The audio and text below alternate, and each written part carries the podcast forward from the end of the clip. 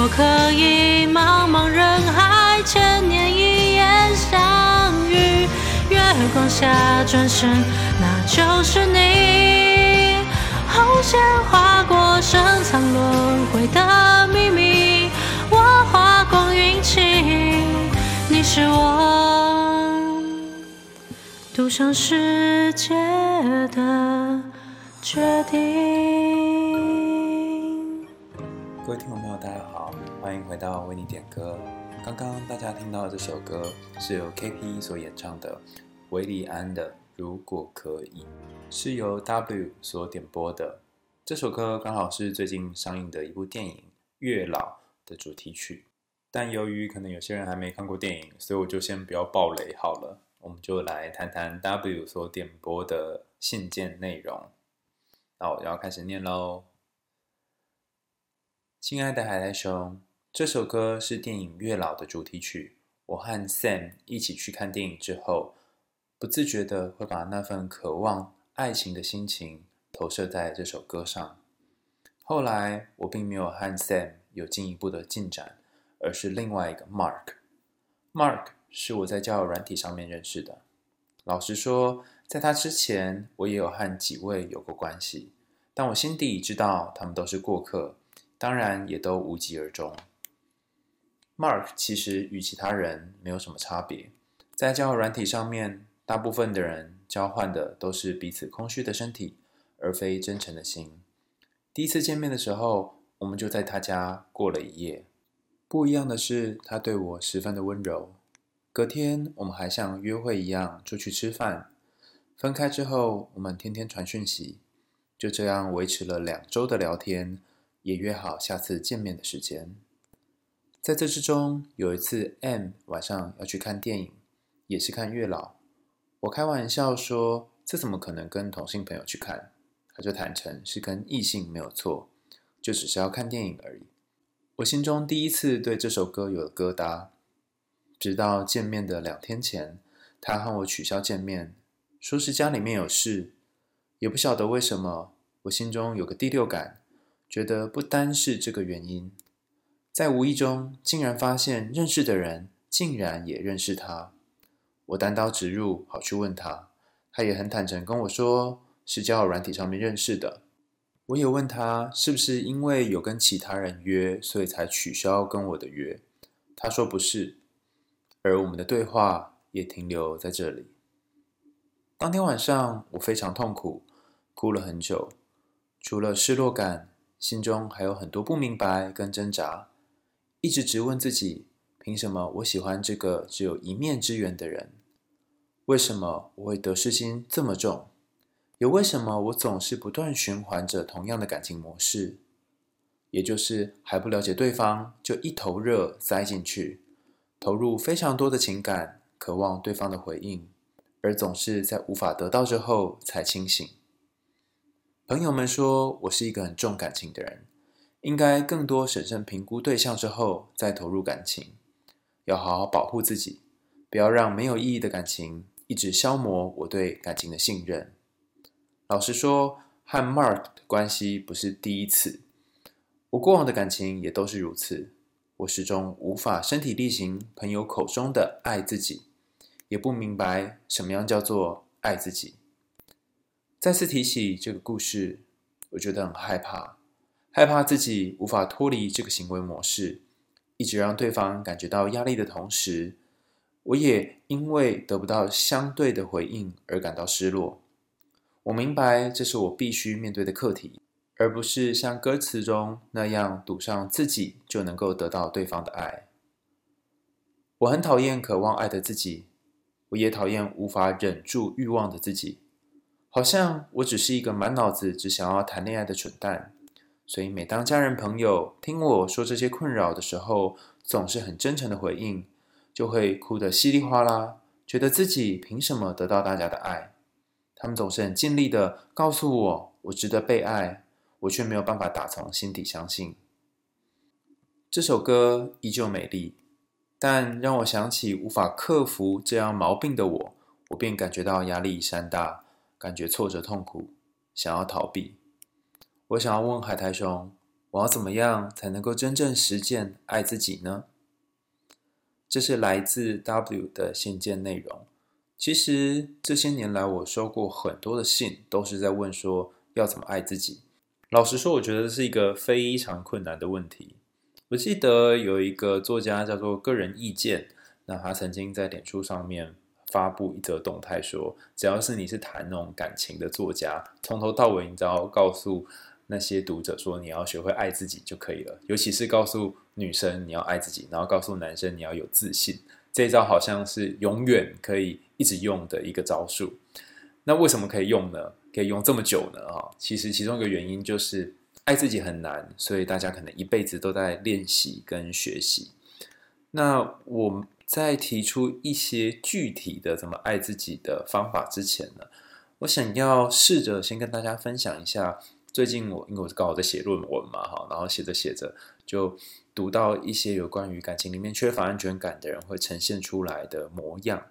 那有一种人呢，我们之前常常介绍叫做焦虑依恋，哈。他们在感情里面的方式是可能透过对关系上瘾的方式，比方说，当有人关心他、有人照顾他、有人重视他、对他很温柔的时候，他就会放大这个温柔的感觉，接着透过比对方关心他还要关心对方这种方式来不断的施加关注，其实也就是 W 他信件里面提到的那种给对方压力这种 feel 啊。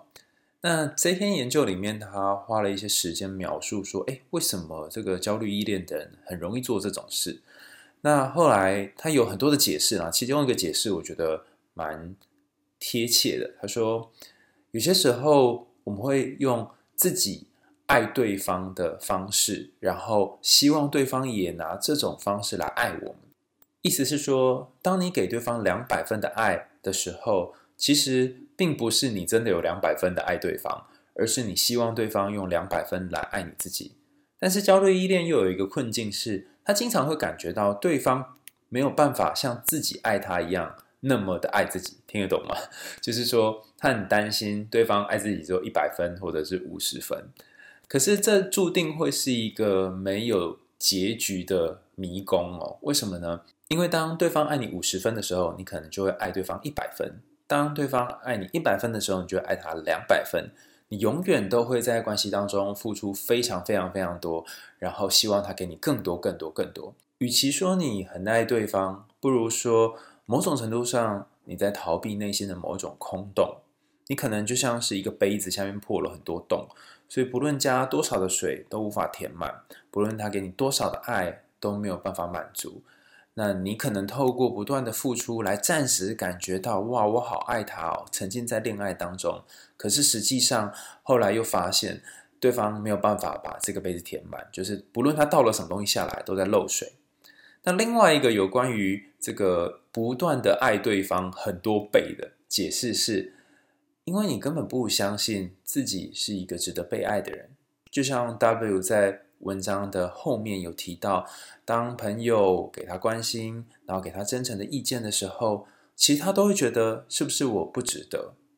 另外一个研究也提到这个概念哈，他发现一些忧郁症的当事人在身边有一些朋友安慰或鼓励的时候，都会生出一种奇怪的感觉，就是我不值得，I don't deserve it，就是你们不值得这样对我，我真的有这么好吗？然后我真的值得你们关心吗？是很怀疑、很疑惑的。还有一个研究是做寻求再保证 （reassurance） 这个现象。我之前好像在为你点歌也常常跟大家分享嘛，就是你可能会不断的问你的伴侣：“宝贝，你爱我吗？”然后明天还要问一遍，后天还要问一遍，每天都要问一遍，好像海马回受损哈，就是今天问了之后，明天会忘记。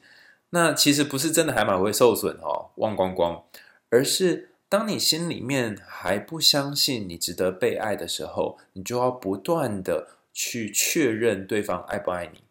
就像是你在公园玩耍的时候，然后你看到自己的家人在角落，在旁边照顾你、关照你，但是你很害怕他们不见，你甚至担心自己会被丢下来，所以你可能玩一玩就要回去看一下，玩一玩回去就要看一下。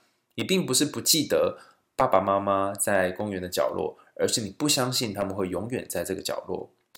那刚刚这两个理论哈，第一个是透过爱自己的方式，希望对方同等的爱回来；另外一个是好像很害怕自己不值得，所以别人的爱都进不来。那这两个解释，我觉得某种程度上面都可以用来说明，为什么在一段关系当中，总是觉得自己好像一直黏着对方，扒着对方，然后一直绕在那个圈圈里面出不来。那在我四月出版的书《对爱一直以来你都想错了》里面有谈到。如果你在感情里面都重复同样的轮回，同样的重蹈覆辙，爱上同样的人，或者是被同样的人伤害，那么有可能你就在进行一个强迫性重复的过程。那这不是什么厉害的概念哦，它其实分成几个不同的解释。第一个解释是心理分析系列的解释啊，我早最早听到这好像是从弗洛伊德相关的。书里面看到了，就我所知的，分享给大家听听看，参考一下。这概念主要是说，你在一段关系当中可能受了伤啊，你会在下一段关系当中再重复这个受伤，甚至是你试着想要挑战看看哪一天能够扭转这个局面。最典型的状况是，如果小时候你的父亲跟母亲分开，然后父亲对母亲家暴，你可能会很想要找一个跟父亲很像的人。然后再承受同样的伤害，那干嘛呢？你希望有一天你可以做出跟母亲不一样的决定，比方说你不会在那边忍耐，甚至是你可以把这个浪子调教成一个翩翩的君子等等。好，那你之所以会重复那些重复的事情，某一个程度上面是你想要校正对方，或者是教化对方。那有一些理论会说这是什么圣母情节啊，或者是一个妈妈的情节。想要把对方管教成你想要的样子。不过前阵子我上詹美娟老师的童话分析课程，里面有谈到一个有关于池中妖的故事。池就是水池的池，啊，池里面的妖怪池中妖。那故事的部分呢，我就不赘述，它里面的分析我也不赘述。但是它提点了一个我觉得很棒的概念，就是。上一代所没有解决的课题，可能下一代还要重复的试着去解决这个课题。如果下一代也没有解决，它就会传承到下下一代或下下下一代。那这些子子孙孙们会觉得：哎，我怎么这么衰啊？我要承担我爸妈没有解决的课题。其实这也不是什么新闻哦。实际上，在家族治疗当中，有一个很重要概念叫做 intergenerational transmission，就是代间传递。意思就是说，你在成长的过程里面，你可能会有一些部分像你的爸爸，像你的妈妈，那也有可能是像你妈妈在对你爸爸的样子，或像你爸爸在对你妈妈的样子。那如果你不是爸妈养大的，你可能生长在其他的环境，你就会受小时候主要照顾者互动的影响。这个可能会展现在几个地方，比方说，你的个性可能会像你的主要照顾者，或者是你的个性可能会跟主要照顾者互补。甚至是你的个性会和你的主要照顾者完全相反啊，互补、相似或相反。比方说，你的爸爸可能是一个脾气非常暴躁的人，你可能就是一个相对温和的人，也有可能会跟他一样暴躁，还有可能是你会变成一个很能够容忍暴躁的人，或者是一个很无法容忍暴躁的人。早期我听到这个理论的时候，就觉得等等等等，所有的可能性都跟你讲完了，还有别的可能吗？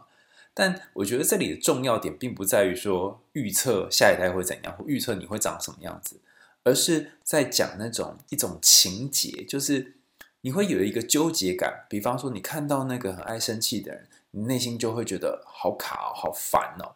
那这个烦跟卡，可能就和小时候照顾你的人有关。那当然，这个我是举爸爸可能爱生气，或妈妈很爱生气的例子。所以我觉得 W 也可以想一想自己的童年经验当中。主要照顾你长大的人身上有没有什么跟你一样或不一样的部分，甚至是你很害怕、讨厌、恐惧的部分？这些部分，如果你还没有准备好去面对他们，那么很有可能就会重复在感情里面同样的回圈。我觉得要爱自己是一件很困难的事情。这件困难的事情，我觉得第一个开头可能是练习对自己宽容一点。要在讲宽容怎么做之前，哈，我想先谈谈一本书。这本书是由 Amazing 所写的，我想和自己好好在一起。里面也同样讲到感情里面的强迫性重复。作者说着自己有几段感情都经历类似的过程，经过一些疗愈之后，才发现自己只是在重复一些原生家庭的创伤。其中有一句话，我觉得讲得非常好。他说：“练习不把黑暗的责任往外丢，向内去看，那源头是什么？”我的理解是，当你看见了这个黑暗的源头，可能源自于家里面的某一个人，或是某一些人互动的状态，试着去解开那个纠结的课题，或许你现在的困境就可以往前进一点。那当然，你可能在很多书都看过类似的内容，可是要去修复原生家庭的创伤，可能并不是太容易。那该怎么办呢？刚刚前面有提到，可能第一步是要对自己宽容。我想要分享一个我朋友的例子。我朋友最近去做心理治疗，老实说，他做了很长一段时间，但都没有什么起色啦。他是一个自我要求很高的人，一周七天，他七天几乎都在工作。那那一次我们刚好出来聚餐，就是吃圣诞节大餐这样。他很兴奋的跟我们说，他发现他在智商有一个巨大的进展。于是我们就很好奇问他那个进展是什么。他说他的智商是告诉他，一直以来他都要求自己太严格了。然后这个严格呢，让他没有办法好好的放松，就连他谈感情都要规定自己一定要谈一段好的感情，适合自己的感情，不可以再像以前一样遇到烂人。但是很奇怪的是，他越限制自己，越叫自己说不要跟以前一样，他就越跟以前一样，好像被一个魔咒附身了。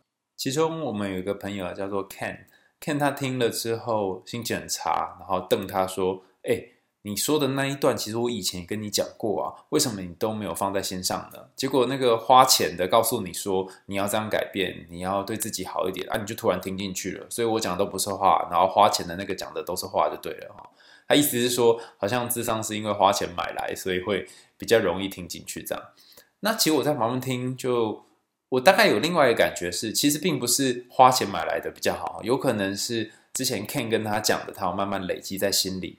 也有可能是有些东西你要好多次、好多次之后，你才会真正懂了。那在这一次的经验当中，我这个朋友他学会的是，他好像比较知道说什么叫做对自己宽容一点。虽然以前很多人跟他说过，但这一次才有一点点进入他的心中。所以我觉得爱自己的第一个要件是试着先接纳自己，可能并不是太好，或是还不够好这件事。听起来很吊诡哈，好像要不断的进步、不断的改变才叫做好。但有没有可能是你先接纳自己，这样就是好呢？那具体来说，比方说你会觉得啊，我怎么这么废，怎么这么烂，重复做一样的事情，爱上同样的人，我真是一个烂人。可是当你在对自己说这段话的时候，其实你就已经没有在爱自己了。那具体的操作方法是，我常常说这个叫我就烂法则哈，你就跟自己说，对啊，我就是烂，我就是不断的会在第一次见面就喜欢上对方，然后投入很多感情哈，这样直接自我放逐。好了，说难听一点是自我放逐啦，但其实说好听一点就是自我放松，让自己在一个比较自在的状态。你先接受自己目前可能还没有办法很快的改变这件事情本身，其实你因为对自己宽容，这个过程已经是在做爱自己了。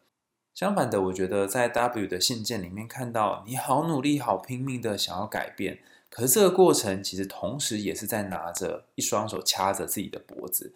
好像没有进步，没有改变就是不好。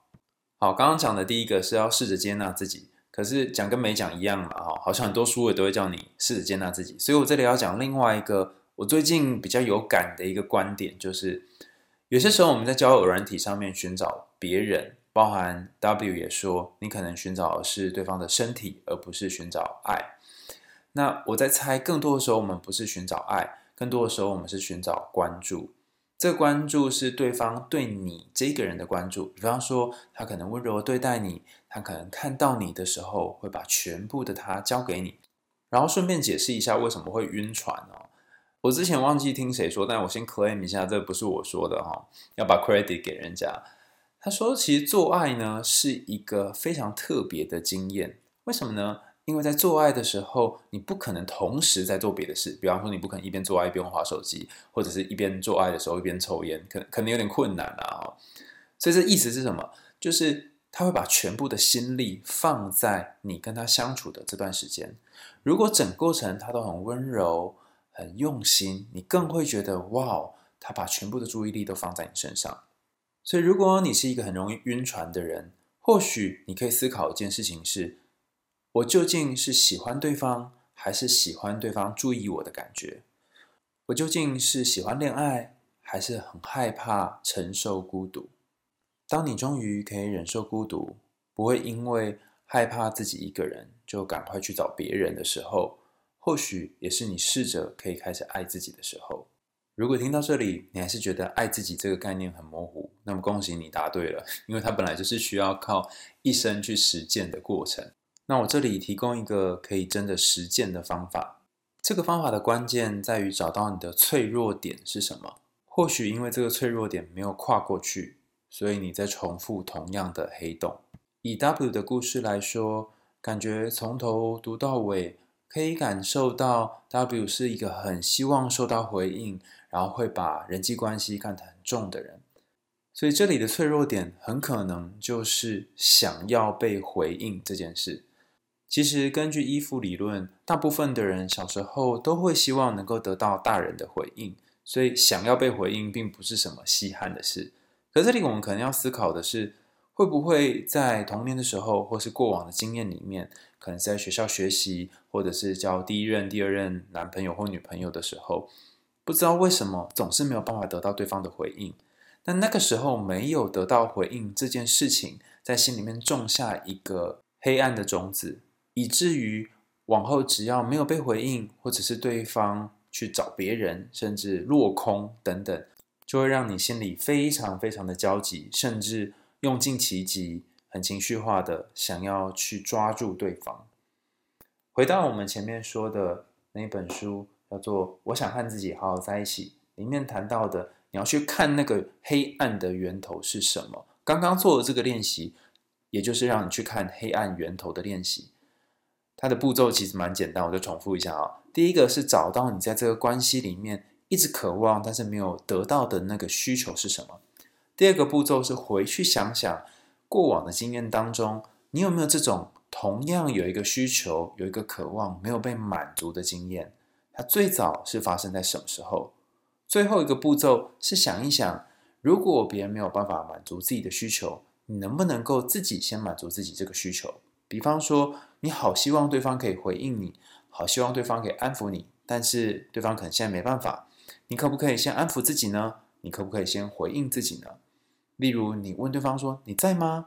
那对方不在嘛？你可以先告诉自己说：“我在。”试着一次一次的当自己的那个安全堡垒。慢慢的，你会发现，就算没有对方，你也可以好好的待在孤独里，而不会焦虑。今天的为你点歌就到这里告一个段落啦，感谢大家的收听，也欢迎大家继续投稿为你点歌。当然，如果你愿意赞助我们喉糖，那就更好啦。只要点开 First Story 下面有一个赞助的选项，就可以小额赞助哦，一块钱到一百块都可以。最后，让我们再来听听这一首由 K.P 所演唱的《如果可以》。你的声音。解开了故事的谜语，落下一万年的约定。